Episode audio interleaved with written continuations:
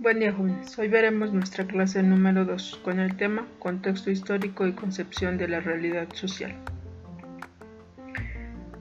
Max Weber desarrolla su teoría en el siglo XIX, durante la aparición del capitalismo moderno, después de la revolución industrial.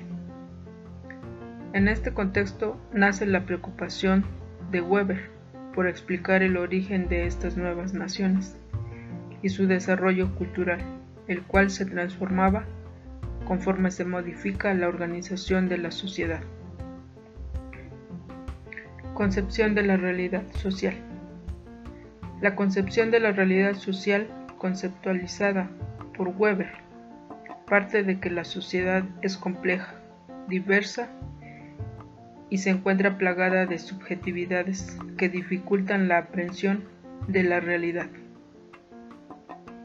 Las, construcciones sociales que dan cuenta de la realidad social son estructuradas y sofisticadas, muy diversas y pueden experimentar transformaciones a lo largo del tiempo.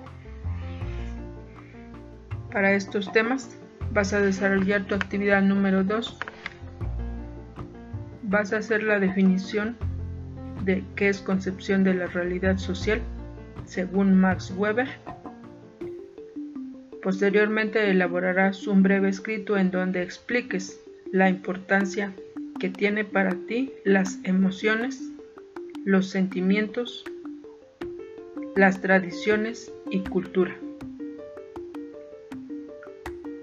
así como la conformación de la identidad del individuo y la importancia que tiene los medios de comunicación en la misma.